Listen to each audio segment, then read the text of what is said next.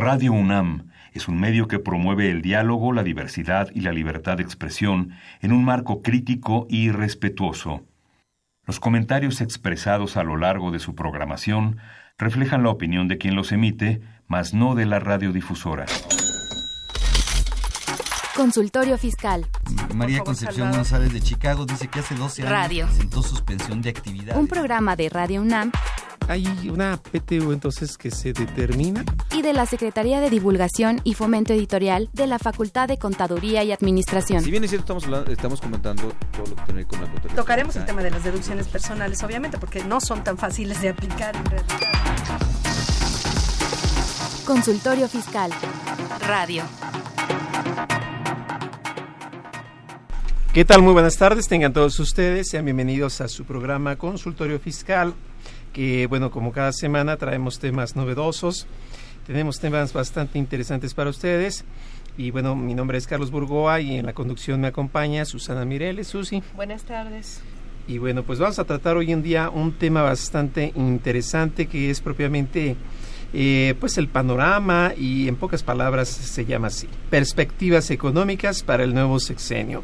Sé que ha sido un momento interesante en la vida democrática, política de nuestro país y sin duda pues hoy se afrontan nuevos retos, desde luego sumado con el agavillamiento de muchos otros factores internacionales. Pero bueno, para ello lo vamos a poder desarrollar de forma excelsa con nuestro invitado, que es el maestro José Silvestre Méndez Morales. Él es licenciado en Economía por la Facultad de Economía de la UNAM, maestro en Administración de Organizaciones por nuestra Facultad de Contaduría y Administración, jefe de la División de Investigaciones también en la Facultad de Contaduría y Administración, en donde también es catedrático y bueno, muchas más actividades que me podría llevar toda la mañana. Maestro, bienvenido. Muy buenas tardes, gracias por la invitación.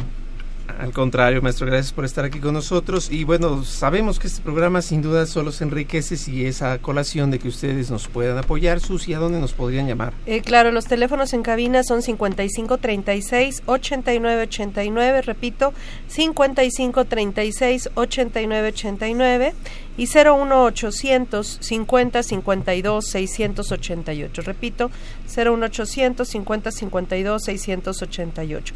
Además, estamos en Twitter, la dirección es arroba con su fiscal. Ok. Pues eh, ya saben que ustedes nos pueden platicar todo lo que quieran. Desde luego el programa es para ustedes. Siéntanse con esta confianza. Y pues también tenemos la asesoría fiscal gratuita. Como cada semana igual les haremos saber el teléfono que es el 5550-7998. Repito, 5550-7998. Y pues ahí nos pueden también hacer toda la serie de consultas ya para lo que es la práctica y todo lo que es el día a día. Que recordemos que ya acaba de entrar en funciones la nueva coordinadora de asesoría fiscal gratuita, es la maestra Marta Valle, ¿no? Ah, sí, es alguien bastante también reconocida por los ámbitos fiscales y todo catedrático. Entonces, pues antes de que nos pongamos ya en marcha y nos calentemos y nos vayamos hasta el final en este tema, vamos a ir rápidamente a una pausa, que es el acostumbrado info fiscal y comenzamos en un rato más. Consultorio Fiscal. Radio. Si quiere también. ¿Los impuestos le causan problemas? ¿Dolor de cabeza? Ay, ¿qué le puedo decir? ¿Problemas de estrés? Ujú. ¿Malestar estomacal? Ay, ¿No puede dormir? ¿Cuenta ovejas hasta el infinito? Basta de sufrir. Nosotros tenemos la solución. La Facultad de Contaduría y Administración te asesorará en tus obligaciones fiscales, laborales y de seguridad social, tanto de manera personal como vía telefónica. Así es, ya no te preocupes por tu declaración anual. El Departamento de Asesoría Fiscal Gratuita, que se encuentra en la División de Estudios de Posgrado, te ayudarán en lo que necesites. oh, qué bien. ¿Y qué tengo que hacer? Solo tienes que llamar al 5550 7998. Y no solo te atienden de manera personal o telefónica, también contamos con correo electrónico. Sí, escuchaste bien, correo electrónico. Escribe a consultoriofiscal@fca.unam.mx. Con toda la ayuda que tendrás por parte de asesoría fiscal gratuita, tus malestares se irán al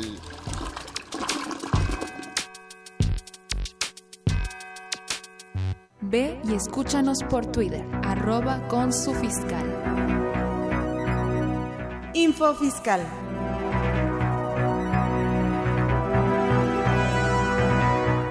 23 de julio.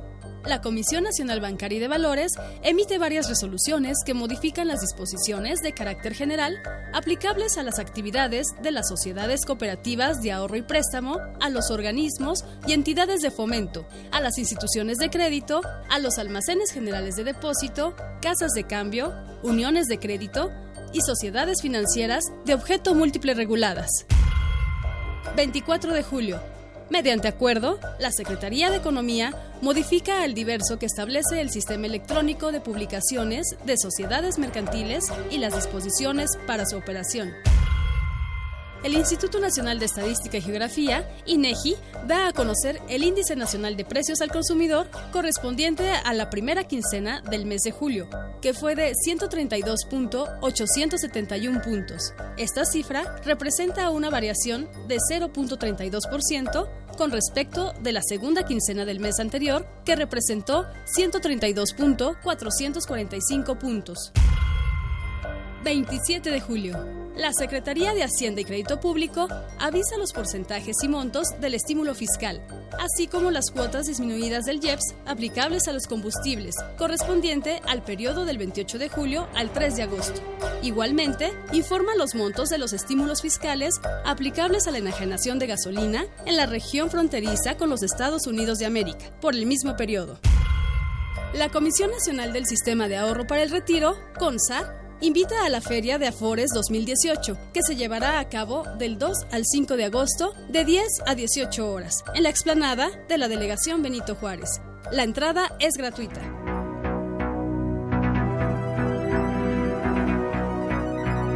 Info Fiscal.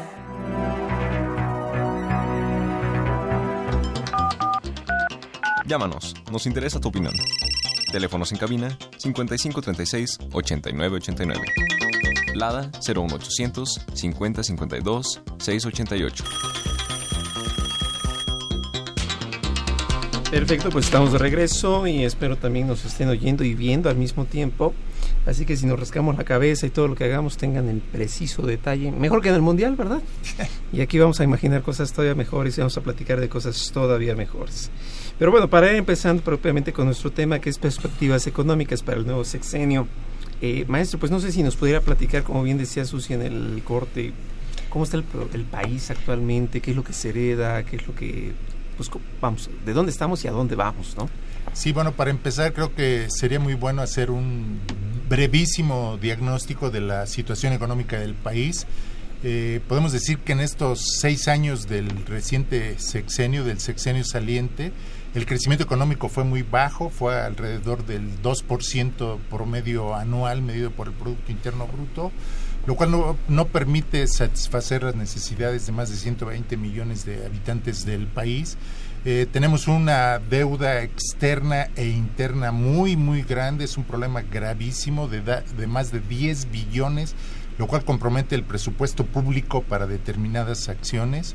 Tenemos un desempleo y subempleo muy alto, pero más que nada tenemos una economía informal en la cual participan 30 millones de personas de los 50 y tantos 54 millones de mexicanos que formamos parte de la población económicamente activa.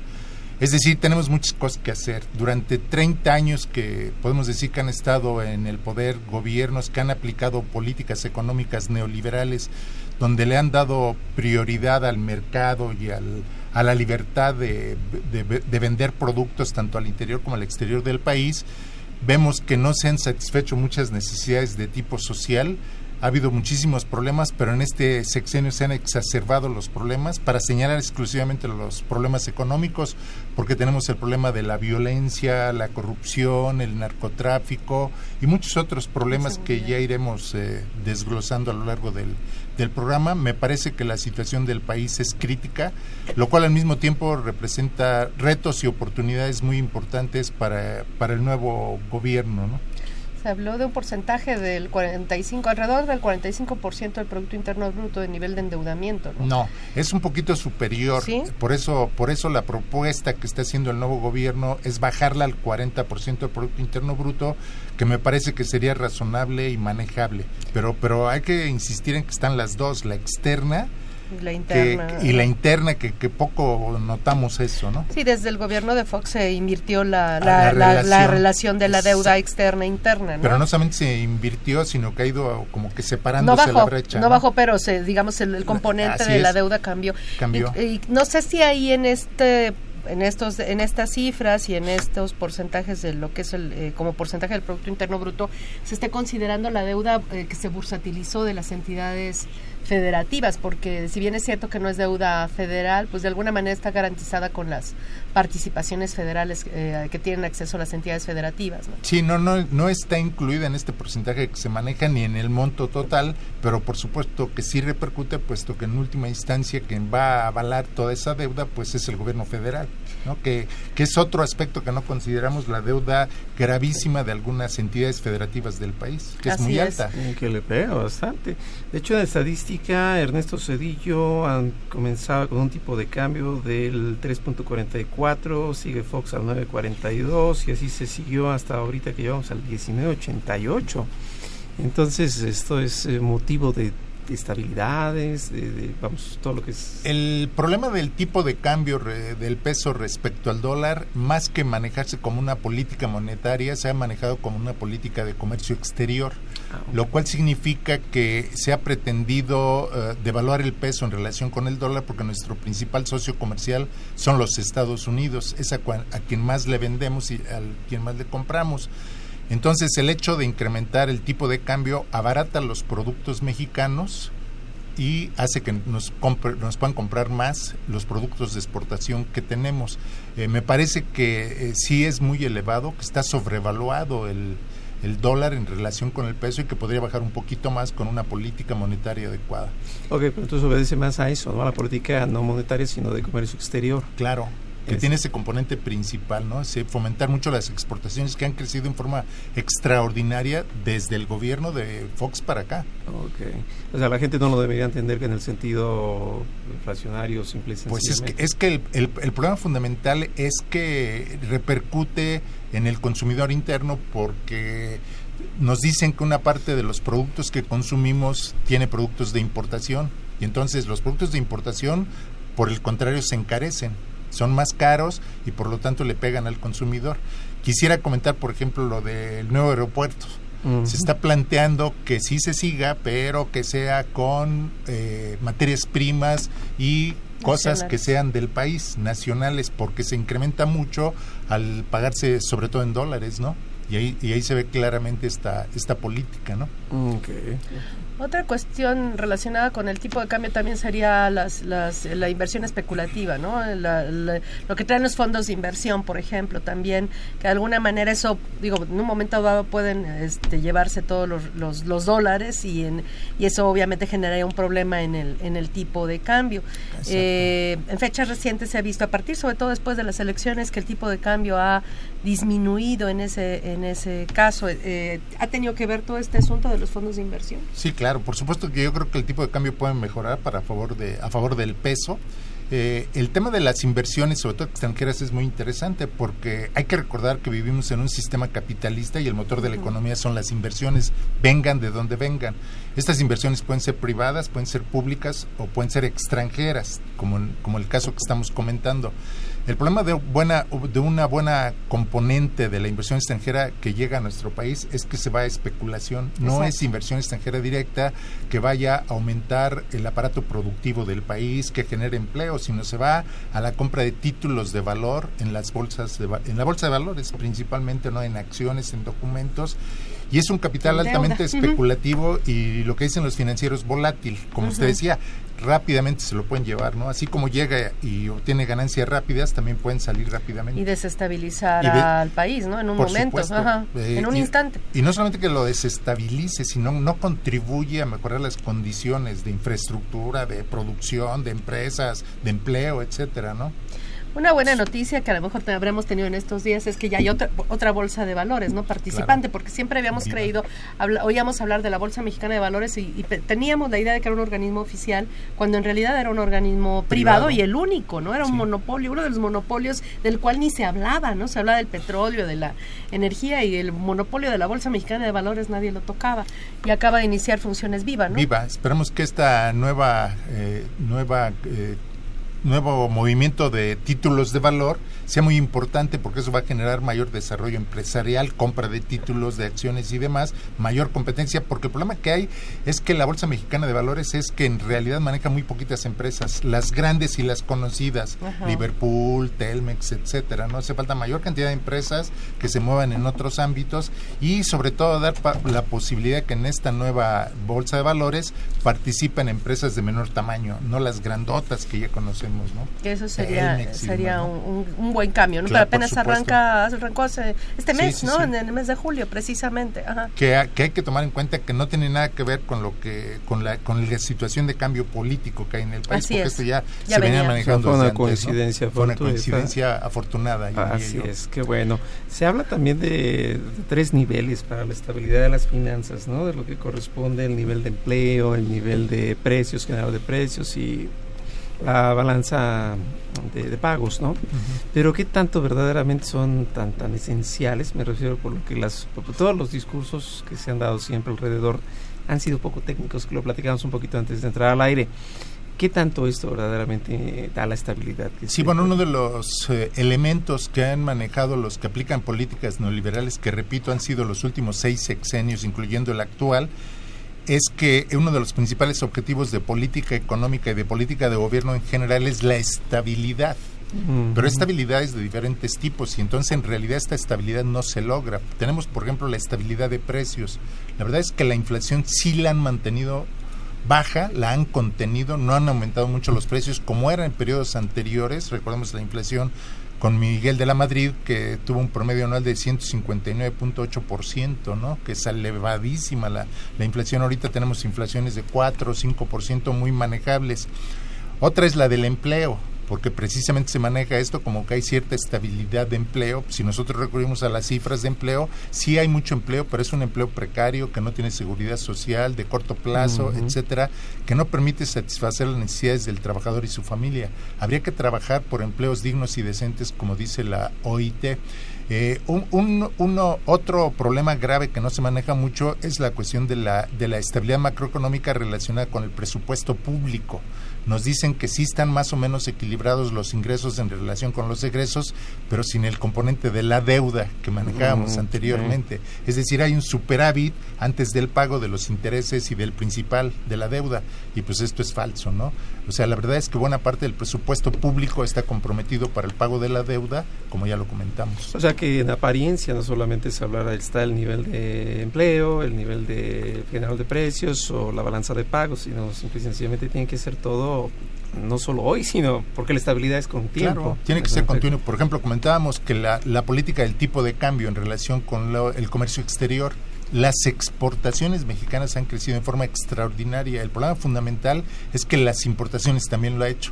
Es decir, al mismo tiempo que le vendemos mucho al extranjero, le estamos comprando cada vez más, lo cual hace que todavía tengamos una balanza comercial deficitaria. Es decir, hay más salida de divisas que entrada de divisas. Eh, tenemos que desarrollar mucho más para impulsar mucho más el mercado interno de tal manera que la balanza comercial sea positiva porque la balanza de pagos en última instancia queda equilibrada por la entrada de lo que decíamos antes con la inversión extranjera, tanto directa como la que se va a especular en bolsa. Eh, cuando habla, por ejemplo, del aumento de las exportaciones, ¿qué tanto ha cambiado la composición de estas exportaciones? Porque, digamos, en los últimos años realmente lo que más exportábamos era crudo, ¿no? Este, petróleo, vamos. Entonces, en ese sentido, sí eh, ha variado la composición, o sea, ya hay más diversidad, más variedad. Sí, sí ha cambiado, ya no dependemos tanto del, del petróleo. Eh, ahora exportamos mucho más productos manufacturados, sobre todo de la industria automotriz Es muy importante la, la, industria automotriz. Por eso todos los dichos y dimes y diretes de, de Trump nos afectan, porque básicamente están enfocados al, a, la industria, a la industria, automotriz. a regresarla hacia los Estados Unidos, ¿no?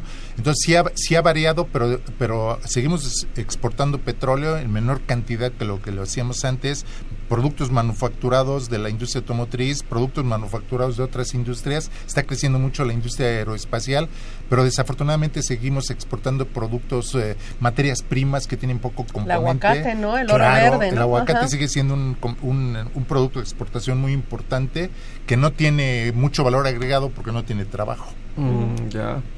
Y entrando un poquito ahora sí que a lo escabroso, ¿no? Que es lo fiscal, lo financiero. En este contexto se han... Eh, todo mundo hizo sin duda alguna propuesta, desde luego ya tenemos al virtual pues, ganador de la presidencia. Y con el esquema actual en el cual se ha dado sin duda en el sexenio algunas eh, inconformidades por parte del sector, pero más que nada yo los vería como un reto respecto de lo que es la estructura en cómo actualmente se paran los Estados Unidos, que lo platicamos, viene mucho a colación por por el país y la relación íntima comercial. ¿Cómo, cómo estamos aquí? Y ahora sí un poquito, ¿a dónde podríamos ir? ¿Qué, qué podríamos esperar? Bueno, en, relación con la parte financiera fiscal, pues yo creo que la, se tiene que cambiar mucho, sobre todo de parte de las finanzas públicas. Yo espero que el MANE es un, va a ser un componente fundamental y central para poder lograr los objetivos del gran cambio que se espera, porque muchos estamos esperanzados en que las cosas cambien favorablemente para beneficio del país algunas cosas apuntan a que vamos para allá, ¿no? Es decir, eh, la Secretaría de Desarrollo Social, cambiarlo por el nombre me parece importante, Secretaría de Bienestar, ¿no? Tenemos que pensar en el bienestar de los mexicanos. Para eso, pues como yo decía antes, ah, hay muchos compromisos del presupuesto público que no pueden cambiar. Sí hay recursos, porque la pregunta que se le hace al virtual candidato ganador en estos momentos es bueno, ¿y de dónde va a salir todos los recursos para esto? ¿Dónde va a salir la inversión? Y sí hay posibilidades de sacarlo. En primer lugar, respecto al presupuesto público, me parece que, como comentábamos hace rato, sí hay un desequilibrio entre lo que son los ingresos, que me parece que son muy bajos y que sí en ese sentido tendrían que aumentar los impuestos, sobre todo para aquellos que no pagan, no pagan realmente lo que deberían pagar el candidato ha dicho que no, que no se van a aumentar los impuestos. Yo creo que sí se debe aumentar la base, que se debe aumentar en forma importante, que se cobra muy poquito, muy poquitos impuestos en México, pero se gasta más. Entonces hay un gran desequilibrio ya. El gasto corriente del gobierno federal es altísimo. Tiene que cambiarse la, proporción para que tengamos posibilidad de que haya eh, un componente de inversión pública, sobre todo en infraestructura. Si nosotros vemos que, que, cambio en infraestructura y que pueda mejorar las condiciones de vida del país, entonces esto sí va a empezar a mejorar y a cambiar. Me parece que llama mucho la atención. En alguna ocasión la licenciada Vanessa Rubio, quien en su momento fuera subsecretaria de Hacienda, en alguna ocasión me platicó que andaban pues de alguna forma satisfechos con los resultados que se llevaban dando porque habían logrado que la mayoría de los ingresos no fueran dependientes ya de lo petrolero, sino que se estaba dependiendo ya más del ingreso tributario.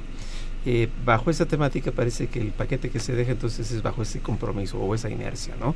Ya no es tanto lo petrolero, ya lo tributario y pues en las noticias vemos eh, un poco las declaraciones de, de, quien se propone como secretario de Relaciones Exteriores respecto de, de los impuestos en el caso de impuestos sobre la renta para personas morales, corporativo como le llaman en los Estados Unidos, baje al 20%, un poco tratar de igualar las, este, las tasas con lo que es una zona fronteriza que no es tan marcada como por estados, sino un poco más de otra forma delimitada. Esa conjugación de ideas, eh, junto con el, los 50 puntos, ¿no? Para evitar lo que es la, la austeridad, el plan de austeridad. Que de ahí va a salir el dinero, ¿no?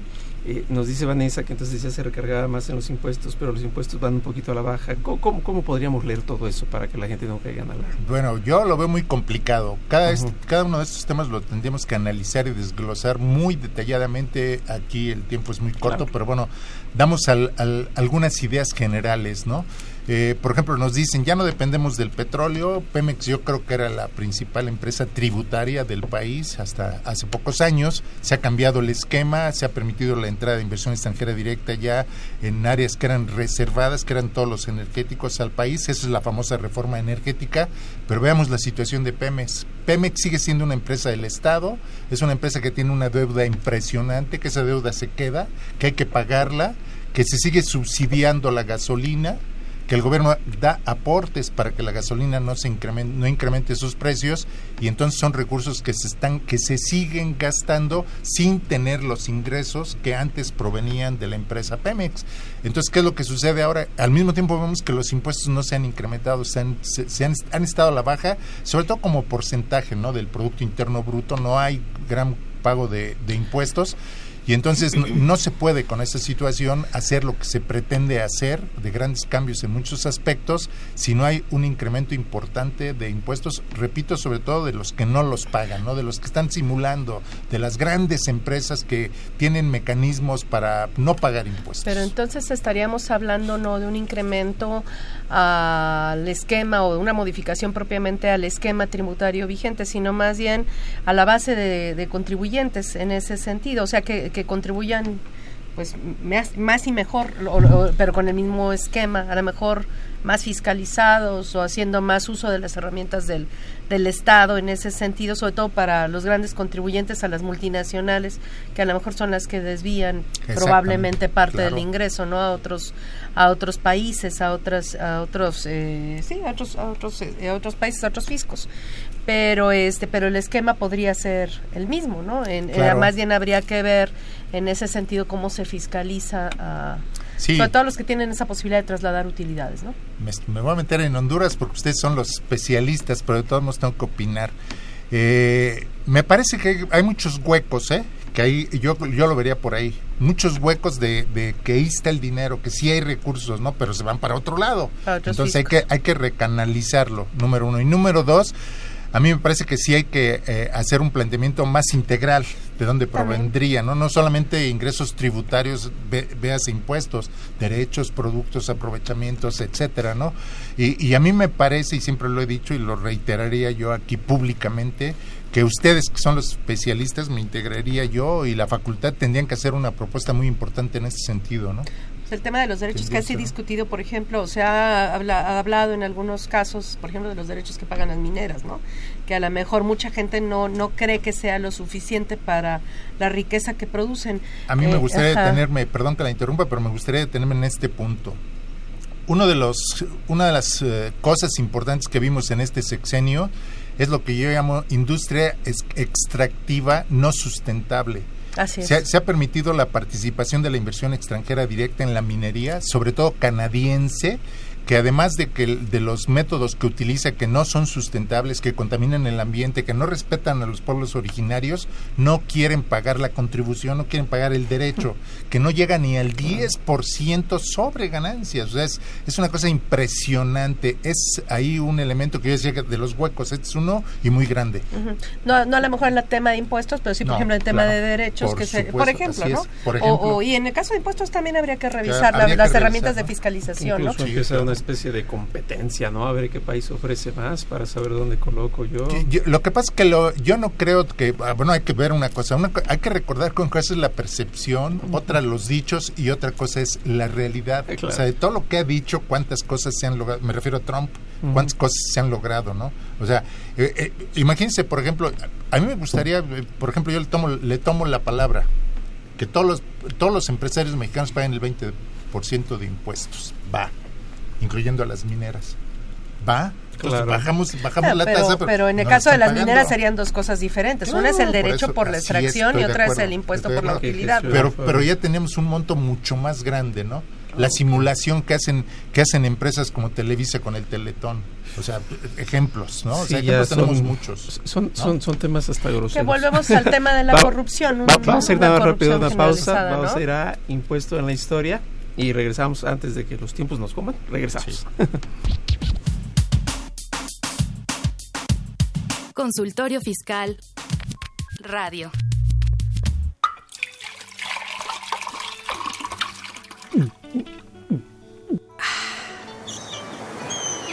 Refresca tus ideas. Consultorio Fiscal 100% UNAM. Ve y escúchanos por Twitter, arroba con su fiscal.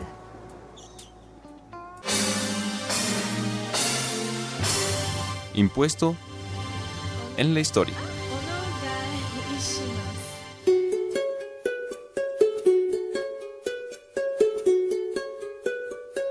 ¿El amor paga impuesto? En la antigua Roma, el emperador Augusto, aunque algunos autores expresan que era más antiguo, estableció un impuesto a los solteros denominado aes uxorium, a los que también se les exigía casarse con las viudas de los soldados muertos. Fue una disposición encaminada a proteger a la familia. El impuesto era anual y consistía en el 1% de la riqueza declarada.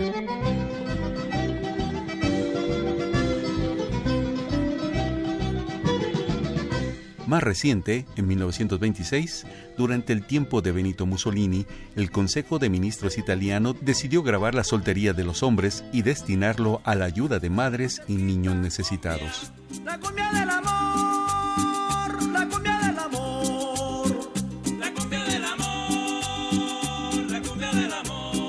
En Colombia, en ciertas provincias, se ha aplicado con altibajos un impuesto al amor a los que prestan servicios de alojamiento temporal en hoteles, moteles y similares.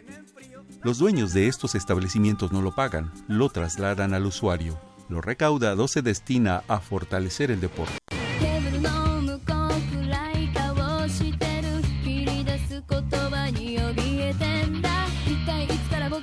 Finalmente, un economista japonés, Takuro Morinaga, ha propuesto incrementar los impuestos a los hombres solteros y a otros disminuirlos bajo la siguiente norma. A los guapos se les duplicaría el pago y se disminuiría en un 20% a los feos. Si se aplicase en México, feliz día del amor, de la amistad y yo diría de los impuestos.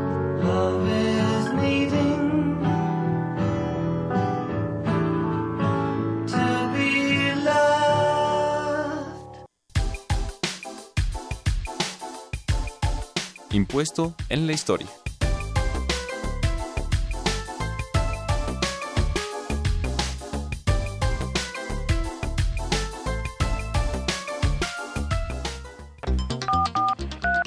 Llámanos, nos interesa tu opinión. Teléfonos en cabina 5536 8989. Lada 01800 5052 688. Perfecto. Quiero aprovechar y queramos aprovechar la oportunidad para mandarle un fuerte saludo a nuestro compañero maestro Salvador Rotter, quien esperemos se encuentre muy bien. Recientemente fue eh, programado para alguna atención médica, entonces pues le mandamos un fuerte abrazo y desde luego nuestros mejores deseos de recuperación pronta para que pues aquí nos ayude en la conducción y sigamos platicando de temas importantes. Hay que trabajar de Salvador. No, no es cierto, con todo gusto le comentamos. Y hablando de trabajar, maestro, antes de continuar con los temas, creo que ahí viene un evento importante de nuestra facultad, ¿verdad? Sí, eh, queremos invitarlos a nuestro congreso. Eh, cada año la Facultad de Contaduría y Administración junto con la ANFECA, que es la Asociación Nacional de Facultades y Escuelas de Contaduría y Administración, y la ALAFE, que es la Asociación Latinoamericana de Facultades y Escuelas de Contaduría, realizamos un congreso. Los invitamos a nuestro 23 Congreso Internacional de Contaduría y Administración, que se celebrará en nuestra Facultad de Contaduría los días 3, 4 y 5 de octubre del presente año. Los esperamos. Perfecto. ¿Hay ponencias, eh, maestro? Ah, ¿Se pueden asistir? ¿Se pueden sí, estar? para esto los investigadores del país y del extranjero han, han, mandado sus ponencias que son arbitradas y que se escogen las mejores, se presentan. Tenemos okay. cuatro conferencias magistrales, algunos paneles, presentación del libro y algunas conferencias especiales. Perfecto. ¿Dónde podrían checar esta información? Esta maestro? información la pueden checar ustedes en la página de la Facultad de Contaduría, se, okay. eh, se meten a investigación, ahí sale desplegado eh, toda la información del Congreso. Perfecto, pues es obligado, ¿no? Entonces, no hay que perderlo. ¿Las fechas cuáles son? Son eh, 3, 4 y 5 de octubre del presente año. ¿Y es entrada libre o...? No, hay que hay que inscribirse, pero les, les hacemos un buen descuento a los que ah, estén perfecto. interesados. Si van por grupos de profesores y alumnos, con más razón les hacemos descuento. Con, con gusto. De ir a ver los Avengers, a ver el Congreso, pues mejor vamos mejor a ver el Congreso, ¿no? Claro. Excelente, maestro. Bueno, ¿Será que en México, digo, es difícil la comparación porque estamos hablando de dos abismos distintos, pero faltará como en los como en la Unión Europea un pacto de estabilidad, y crecimiento o qué es lo que aquí nos nos está ahorita faltando por poner atención? Yo creo que muchos aspectos están muy muy mal en el país. Obviamente hay muchas cosas muy buenas, pero tenemos que trabajar sobre lo que esté mal, ¿no? Para mejorar lo que esté mal. Entonces yo creo que sí es un buen momento de una reconstrucción del país en el aspecto económico, político, social, cultural, de seguridad, de muchas cosas. Yo eh, hablaré de, de un pacto para el desarrollo sustentable del país. Yo no me quedaría con un crecimiento porque eso ya, ya, ya es obsoleto. Ujú. ¿Crecimiento para qué? ¿Para quién? ¿Quién se beneficia del crecimiento? Ya tenemos que cambiar el enfoque por un bienestar de la gente, un, un, un pacto que hagamos la sociedad como tal para mejorar las condiciones de vida de la gente, para que todas las personas, todos los mexicanos tengan acceso a los derechos básicos fundamentales de la humanidad. Atender el problema de raíz, ¿no? Atender De el problema de raíz, global, bueno, global. global en lo que nos toca. De hecho, Así se es. habló que, bueno, en, en los discursos de campaña, algo que mencionaba Andrés Manuel López Obrador era que él pretendía separar, eh, que, que era el, el gran cambio que él pretendía era separar el poder político del poder económico, ¿no? Que, que estaba ya muy enquistado el poder económico dentro del poder político, ¿no? Sí, bueno, aquí yo lo que podría decir es un círculo de Eh, eh, corrupción el, ese el- sentido, el ¿no? poder el poder es político no ahorita por ejemplo yo puedo decir bueno si él ya ha sido virtualmente el presidente electo pero todavía no tiene el poder todavía no tiene el poder el poder se tiene que ejercer y el poder es político Eh, me parece que lo que quiere decir es lo político que está mal, lo político corrupto, lo político de politiquería, lo político de el que no tranza no avanza, ese tipo de cosas las Y tenemos las- que la- eliminar. las, este, ¿cómo se llama? Las mordidas para Claro, todo este, eso, la- las el mordidas, cabildeo con, el- con una entrega de dinero en el Congreso moche, para etcétera, el cambio de todo eso. para manipular las leyes a favor la de un transparencia, la grupo, rendición de cuentas. Pero eh, si lo dijo en su sentido amplio, me parece que se equivoca, porque la economía es política Ajá. y la política es política económica también. Sí. ¿sí? Sí, Entonces no, no, se puede separar así tajantemente. Él tiene que ejercer el poder para poder realizar todo lo que dice de apoyo a la gente. Ahora, con estas 50 puntos de plan de austeridad y anticorrupción, eh, am, ¿qué opinión le merecen, maestro? Algunas, perdón si, me, si amplió un poquito el tema. A mí me llamó la atención como abogado, desde luego, pero pues ahorita el tema le merece a usted sin duda. Por ahí sale una 43 de que hay que tratar con respeto cuando ya es parte de la ley de los derechos del contribuyente, por lo menos en el ámbito fiscal. Sin embargo, hay algunas otras que bien pudieran este, tocarse. Como bien dice usted, implicaría un tema muy largo. Así, de grosso modo, ¿qué, qué opinión le merecen estos puntos de austeridad enfocados a lo que va a ser el futuro y las políticas? Me parece que es una buena, yo llamaría declaración de principios. muy Eh, bien. eh, creo que el tema principal lo ha dicho, pues no ahorita, sino desde sus anteriores campañas, que el problema principal es la corrupción. Me parece que es un problema fuerte, eh, arraigado en el país, es un problema estructural, es un problema de raíz. Hay que ir a la base para ver cuáles son las causas del problema y tratar de eliminarlo. Me parece que tiene que trascender eso. La otra parte buena que me parece es la cuestión de austeridad. Me parece que esta austeridad tiene que ser, se ve reflejado en el gobierno, en el sector público, en la administración pública, porque hemos visto que hay mucho derroche, muchos desvíos, mucha corrupción, etcétera, ¿no? Me parece en general bien. Para hacer un análisis más preciso de cada una de ellas, pues algunas están medio complicadas. Voy a decirlo así muy, muy general porque digamos que yo le he analizado como profesor de la facultad. La verdad es que yo vivo privilegiado porque tengo un buen salario, vivo bien y tengo algunos privilegios de eso que me ha costado trabajo. Llevo 45 años en la facultad y yo tengo seguro de gastos médicos mayores. Y al ser una persona mayor no me gustaría que me quitaran los- el seguro de gastos médicos mayores y que me diga, pues regrésate al, al, al ISSSTE, que es lo que te corresponde, ¿no? Porque la atención del ISSSTE pues no es, no es suficiente ni adecuada, ¿no? Ok. Así en lo particular. En alguna ocasión alguien de la administración pública, vamos, no la, la idea no es el nombre, sino el punto de vista, eh, más o menos eh, escuchaba yo el mismo comentario, el que es bueno, el cómo es el que pues siempre se, se, se pudiera por ahí enramar. Pero así esta mención decía, si alguien dedicado por carrera eh, de trabajo a la administración pública advierte hoy en día que el ingreso va a tener un tope por motivos que ya conocemos, desde luego justificados. Sin embargo, yo, dedicado por años a la administración pública, y ya no me veo estimulado por un futuro brillante, dado que el tope ya se ha establecido, pudiera no ser atractivo ya estar por acá. No obstante, la iniciativa privada tampoco es opción por tantos años en la administración pública. ¿Cómo, cómo ve este panorama? Bueno, en primer lugar, yo estoy totalmente de acuerdo que dentro del sector público nadie puede ganar más que el presidente de la República, que es el que tiene la función más alta, ¿no? La responsabilidad más alta respecto al país, ¿no? Y entonces, claro, pues hay algunas cosas que sí de repente a la gente le choca, sobre todo cuando empiezas a investigar, ¿no? Me refiero, por ejemplo, a los salarios de los ministros, ¿no? De la Suprema Corte de Justicia de la Nación, que me parece que es una exageración por muchísimas cosas, ¿no? Ajá. Pero bueno, ustedes como Aparte del salario. Ajá. Ustedes como fiscalistas lo saben, ¿no? Que el manejo que se hace en algunas eh, en algunos organismos públicos, incluyendo la Suprema Corte de Justicia de la Nación, que es el que pondría yo como ejemplo, que le dan un determinado presupuesto para ejercerlo.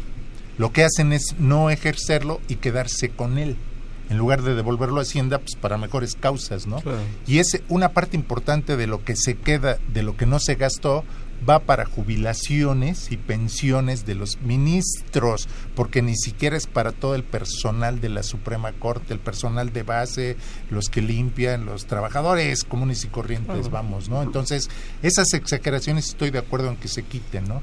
Porque yo creo que sí tiene que haber un estímulo a la productividad, como decimos en la UNAM, para que la gente se vaya superando y el que sea más productivo dentro del sector público tiene que tener una mejor remuneración. Hay, hay de casos a casos. El, tú Claro. estás citando que no sería atractivo este, seguir en el sector público, pero por el sueldo, pero por ejemplo, este, porque se los vayan a bajar. En alguna ocasión hay una entrevista que le hicieron a Aristóteles eh, Núñez, del, eh, que estuvo en el SAT, y dijo que realmente él en el sector privado gana mm, dos o tres veces más de lo que ganaba en el SAT. Eh, obviamente hay sectores en los que siempre van a tener la puerta huerta, eh, abierta, particularmente en el tema fiscal, y en el, eh, ahí sí se manejan otras otras Lo que condiciones. pasa es que el ¿no? funcionario dedicado al dinero o tiene más estabilidad o más posibilidades, como el caso Videgaray, que es porque es donde viene la trampa, ¿no? Bien lo decía eso sí, una cosa es lo que se gana como salario y otra cosa son las infinidad de virtudes que les dan, al grado que yo recuerdo una estampa que una vez venía en un coche hace muchos años, dirigida al expresidente Felipe Calderón, decía, eh, no me des empleo, cuando se ostentó como el presidente del empleo, mejor hazme tu cuñado, ¿no? Cuando estaba de mofa esa situación. Entonces yo creo que más bien valdría el tema estar atento a los, a los conceptos, ¿no? Y son muchas cosas, ¿no? Porque, por ejemplo, ahí vemos, y, y me gustaría poner como ejemplo este que acabo de leer bastante acerca del tema. La apertura energética empezó con Felipe Calderón. Una de las principales empresas que le dio entrada es Iberdrola. Ahora el señor Calderón es funcionario de la empresa, ¿no? E Entonces, Iberdrola acaban de que no sacar vale. que gana más en México que en España. Ese es o otro sea, la ganancia de, su, claro. de su estructura de ganancias en México es mucho mayor que lo y que gana en España. muchas cosas, ¿no? Iberdrola gana más en México que en España. Santander, Grupo Santander gana más en México que en España. Y muchas empresas ya están ganando más en México que en España, ¿no? Entonces, eso representa fuga de divisas, salida de divisas Y del la país. pregunta es, ¿no? ¿realmente son expertos en materia este, energética, en petróleo, en gas? ¿Tienen todos los recursos que tenemos Claro. nosotros como para ser ellos más expertos que nosotros? Así es, al, analiz- al analizar la reforma energética hemos visto que todo el mundo ya le entró a eso, ¿no? Incluyendo, muchos- incluyendo a Carlos Slim, ¿no? Que Pero decimos, no bueno, se dice, eso, no, sé si sea cierto, pero se habló de varios legisladores que también ya tenían inversiones en, en plataformas y demás. y vuelves a discutir la integración de bueno. los salarios. Si les alcanza para invertir en eso, realmente Yo- yo- yo no es excesivo. no es excesivo. Yo aquí lo ligaría con la cuestión salarial, ¿no? Si les vamos a pagar un salario muy alto, exagerado, diría yo, por hacer ese tipo de corrupciones, por no cumplir con su deber con el país y aparte se están enriqueciendo más a lo mismo, el caso de los gobernadores. Decían, bene- bueno, beneficio para ellos. ya, si el- por, la, por el comentario del presidente de la Suprema Corte, ¿no? De si nos bajan el sueldo, entonces nos vamos a... Es más fácil que, que caigamos en corrupción, ¿no? Y entonces los gobernadores no que ganaban su- eh, muchísimo dinero y con todo y eso se eh, corrompieron, entonces... ¿De qué se trata? no? Entonces es, es absoluto. No hay, no hay, no hay este no hay consistencia, no hay congruencia en ese Ah, sentido, ¿no? Tendríamos, Entonces, tendríamos que poner límites, ¿no? Ajá. Que ese es en lo que estoy de acuerdo, ¿no? Pero reales, reales. Reales, límites no, reales, No por exacto. nombre. Vamos a ir rápidamente a ver qué nos trae este número, la revista Consultorio Fiscal. No se nos vayan, recuerden, aquí estamos atentos en arroba con su fiscal para que nos puedan ver, enviar alguna duda y regresamos. sí. Consultorio Fiscal Radio.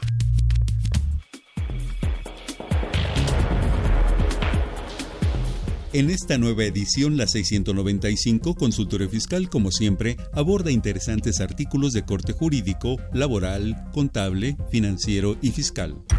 Abraham Granados Martínez reflexiona sobre la desigualdad y vulnerabilidad social en el acceso a servicios de salud en México. Alberto Ruiz Rioja comenta las principales reformas a la ley aduanera. Walter Carlos López Morales y José Alfredo Zaragoza Buendía revisan los aspectos relevantes de la segunda resolución de modificaciones a la Resolución Miscelánea Fiscal 2018. Carlos Alberto Pérez Macías analiza la responsabilidad penal de las personas jurídicas y su relación con el lavado de dinero. Estos y otros temas de gran interés se presentan en el número 695 de Consultorio Fiscal. Suscripciones a los teléfonos 5616-1355 y 5616-7755. También a través de la tienda electrónica publishing.fca.unam.mx o en la página electrónica de esta revista, consultoriofiscal.unam.mx.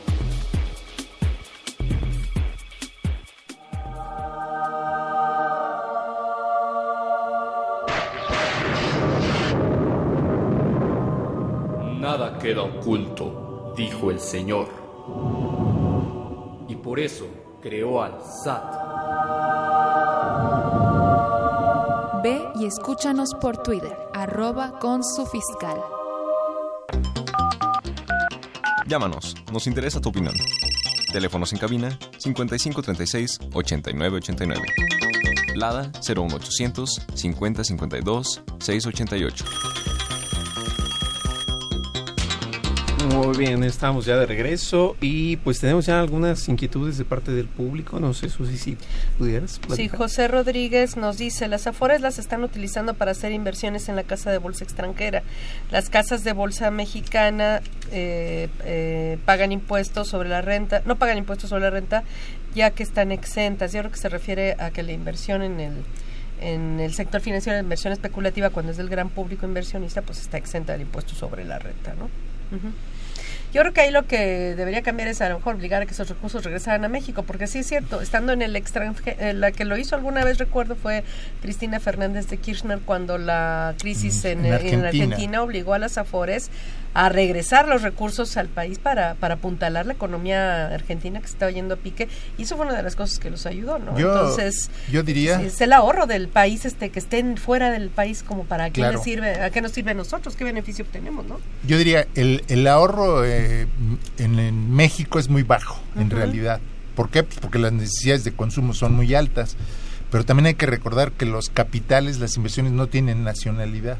No podríamos obligar. Yo diría, hay que fomentar la posibilidad de que se inviertan los fondos de las AFORES aquí en el país. El gobierno tiene que desarrollar varios proyectos de infraestructura como los que ya están aceptaron, pero realmente hubiera sido una forma alterna de salvar. Habría que ver, Pemex. ¿no? Claro que el problema es la, la buena o mala administración. Exactamente, de es un problema de administración, ¿no? Pero sí se podrían crear proyectos de desarrollo internos, de infraestructura y de muchas otras cosas donde se invirtieran los ahorros de la gente de nuestro propio país y que, y que tuviera un buen rendimiento para empresa. un... Se- bueno, se hizo en el, en el aeropuerto, ¿no? Que nos enteramos que nuestro Claro. dinero se había invertido en el nuevo aeropuerto, ni sabíamos, este, porque los- realmente quienes estaban, quienes están arriesgando ahí son las afores, este, o sea, todos y cada uno de nosotros, no los, nosotros, ajá, exacto. no los inversionistas, porque eso fue lo que lo que dio a conocer Carlos Slim en la entrevista, ¿no? Que realmente una inversión parte era, había una parte importante de afores, de y entonces realmente el capital riesgo es más ese, ¿no?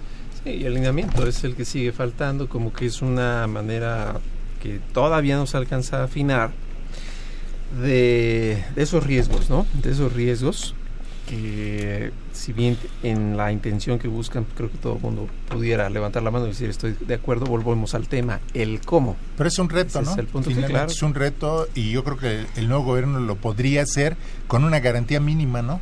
más que para pérdida con una garantía mínima. El otro caso que se menciona también en materia económica son los fideicomisos, ¿no?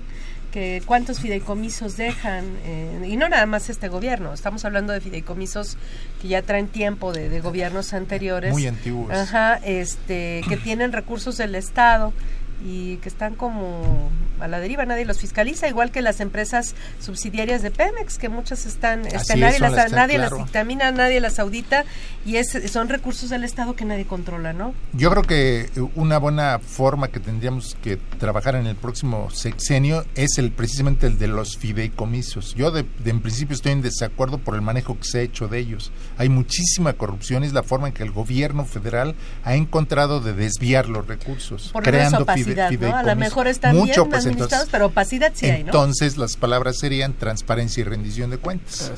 Y fiscalización, y Por en eso y en supuesto. todas las empresas de- del Estado, ¿no? Nos escribe Francisco Ochoa y manda felicitaciones al maestro José Silvestre Méndez. Dice Gracias. que por sus comentarios bastante atinados. Gracias. Daniel Sámano nos dice todos deberían tener el mismo servicio médico, lo que se tendría mejorar, que mejorar es el servicio que imparte el ISTE y, y, pues el IMSS también. ¿no? Totalmente de acuerdo. Totalmente Entonces aquí yo quisiera hacer una propuesta de que ya lo, lo hemos manejado en otros en otros foros.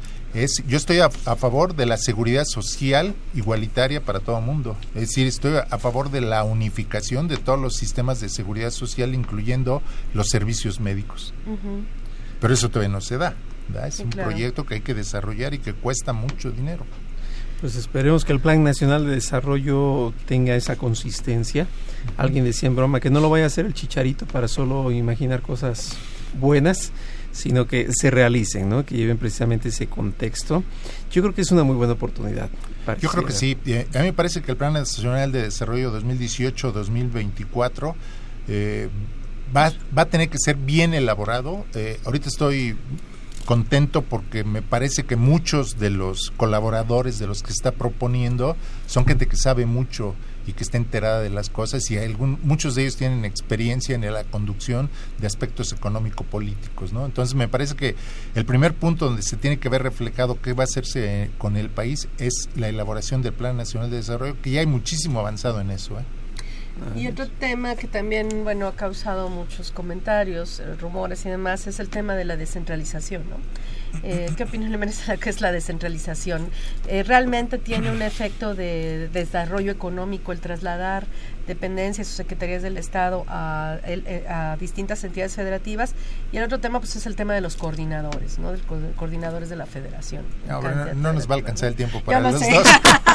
bueno, Pero bueno, uno. la descentralización, a mí me parece que, que como se dan las cosas por, por la que oímos en el radio, en la prensa, en la televisión, eh, entendemos mal lo que es descentralización. Descentralización no quiere decir sacar a todos los trabajadores y a todas las oficinas de la Ciudad de México. Quiere decir descentralizar funciones en primer lugar, con lo cual estoy totalmente de acuerdo. Eh, nuestro país, a pesar de ser un país que en la Constitución dice que somos un país federal, hay mucho centralismo todavía. Mucho se depende de la Ciudad de México y eso tiene que cambiar. Yo no creo que no tiene que hacer nada la Secretaría de Marina acá. Tiene que estar en Campeche, en Veracruz, en otros lados, ¿no? Y muchas cosas así. Pero para hacer cambio de personas sí se tiene que hacer muy cuidadosamente. A mí me parece que el proceso de descentralización, si se hace de la administración a la gente, se tiene que modificar la ley, orga- la ley orgánica de la administración pública federal, se tiene que hacer paso con paso. Si se va haciendo, sí contribuirá al desarrollo sostenible del país, porque hay muchas regiones que están muy atrasadas y sí merecen que sí, se se, impu- reavive. se impulsa Se económicamente impulsa, el por cambio, supuesto, ajá, porque hay gente que no está de acuerdo que s- pu- sea que eso genere ese pero hay gente que desarrollo sí se iría, regional. hay gente que sí estaría dispuesta a irse, o sea, hay que respetarle los derechos de antigüedad, laborales, sindicales y de todo tipo para poderlo hacer, ¿no? Perfecto. Daniel Santiago, ya estamos casi por terminar, pero dice, ¿qué son las bolsas de valores? ¿Para qué sirven? ¿A quién sirven? Bueno, la, eh, hay una, la bolsa de valores es el lugar donde se negocian las acciones de las principales empresas del país. Tenemos la bolsa mexicana de valores, que era la, la única que existía, pero hace poquito se autorizó el funcionamiento de otra eh, bolsa que es la Viva, que ya, va- ya está, empezó eh, a funcionar, donde las empresas pueden poner sus acciones a la venta al público, el, el público las puede comprar y hay una cierta garantía de la compra-venta, no de los rendimientos, que eso ya es una cosa que tiene que ver cada persona si sabe manejar las finanzas para poder invertir en bolsa. Es una opción de inversión comprando acciones y títulos de valor. Y la otra es que también las empresas pueden, pueden eh, obtener financiamiento del gran público Claro. inversionista que pueden convertirse en sus acreedores, ¿no? También correcto, sí. y a obtener un rendimiento en teoría garantizado, un interés, ¿no? Entonces, este, puede ser una forma también de generar rendimientos para la gente la que gente quiere que- tenga dinero, que tenga ahorros y puede ser más redituable, obviamente Correcto. mayor Riesgo. riesgo, mayor eh, Rendimiento. beneficio, Riesgo ¿no? y rendimiento. Ajá. Sí, caray. Bueno, son oportunidades, ¿no? De alguna forma, como todo tiene que estar bien medido y la política tiene que ser completamente amplia. Pues ya estamos prácticamente en la recta final, maestro. No sé si tuviera algún comentario final que quisiera compartirnos. Sí, bueno, yo creo que tendríamos que decir que la esperanza es lo último que muere. Sí tenemos muchas esperanzas en que las cosas eh, cambien en este país. Hay muchas cosas, repito, que están mal y que pueden mejorar. Hay cosas que están bien y hay que mejorarlas también, las que están bien. Creo que este país no lo merece, lo merece. Creo que los mexicanos, todos los mexicanos, los indígenas, los ancianos, los niños, todos merecemos vivir en un país mejor y esperamos que los próximos seis, seis años lo podamos platicar de esta manera. Mayor bienestar para todos los mexicanos. Así es que ya que sea uniforme, que no sea que se sienten las bases, ¿no? Para Exacto. mejorar, porque Para obviamente arriba. no es un cambio milagroso, No. tenemos muchos problemas. ¿Qué sería la otra parte? No se van a resolver todos los problemas. ¿eh? Ah. No esperemos milagros, vamos poco a poco, pero sí exijamos que las cosas vayan cambiando. La varita mágica no existe, que lo sepan todos. Pero sí las nuevas soluciones, la inercia es la que también nos está afectando demasiado, creo yo, ¿no? Nuevas soluciones para los mismos problemas. Ajá, ¿no? ajá, sí, claro. que no vaya a ser una, un desdén. Todo está en el gobierno. Alguien decía, sé que no es la idea recordar políticos, pero la solución somos todos, ¿no? El eslogan es cierto. Tenemos una gran responsabilidad todos. No acabó nuestra responsabilidad eh, al ir a dejar el voto. Tenemos una gran responsabilidad y cada quien tiene que cumplir con lo que tiene que hacer para que la construcción de este país sea sobre bases sólidas, como dijimos, ¿no? ¿A- ¿Algún consejo para todos los que nos escuchan, que tengan alguna zozobra, alguna pudieran esperar a futuro? estén tranquilos, sigan con la esperanza, pero sigan haciendo las cosas bien, como yo creo que siempre las hacemos, ¿no? La- el día a día, la vida cotidiana, lo que hacemos todos los días, cumplir con nuestro deber, hacer nuestros compromisos, cumplir como padres, como hermanos, como hijos, como ciudadanos, aprendamos a vivir en una ciudad, comportémonos bien. Ok, No hay que caer en pánico. No hay que caer en No hay que recortar nada. nada, nada, nada. Seguimos el ritmo, eh, tomando los riesgos que se deben tomar, Claro. tomando las acciones que se deben tomar y realizando pues todo Y va a ser aquello. para bien, ¿eh? Claro, claro, pues es que no, no se puede dar así. Maestro, pues nuevamente muchas gracias por haber estado con nosotros. Gracias por la invitación. A su sigue aquí la co-conducción. Gracias, maestro, mucho, muy amable por acompañarnos nuevamente. Y para Gracias. todos los que nos están escuchando o viendo a través del Twitter, recordemos que mañana nos vemos también en lo que es Mirador Universitario para seguir a las 9 de la mañana platicando de estos temas. Alguna duda que ustedes ahorita se les esté surgiendo, mañana también la podremos contestar. Y bueno, pues desde luego eh, tendremos igual buenos comentarios y todo lo que hemos ya, ya desarrollado en esta hora. Esta fue una producción de Radio UNAM. El director general Benito Taibo, director de la Facultad de Contaduría y Administración de la UNAM, maestro Tomás Humberto Rubio Pérez, Secretaría de Divulgación y Fomento Editorial de la Facultad de Contaduría y Administración, doctor José Ricardo Méndez Cruz, en los controles, Socorro Montes, en la producción por parte del Departamento de Medios Audiovisuales de la Facultad de Contaduría y Administración, en Zahualcóyotl Jara, Juan Flandes, Alma Villegas, Tania Linares, Miriam Jiménez, Valeria Revelo, Bárbara Craules y Bruno Díaz. Y ahora, antes de que tengamos más hambre, nos vamos con calma, ya un poquito más informados. Estaremos atentos, maestro, y pues mañana nos estamos Claro viendo por allá y dentro de ocho días aquí nuevamente en radio. Que tengan muy buena tarde. Consultorio Fiscal. Un programa de Radio UNAM y de la Secretaría de Divulgación y Fomento Editorial de la Facultad de Contaduría y Administración. Consultorio Fiscal Radio.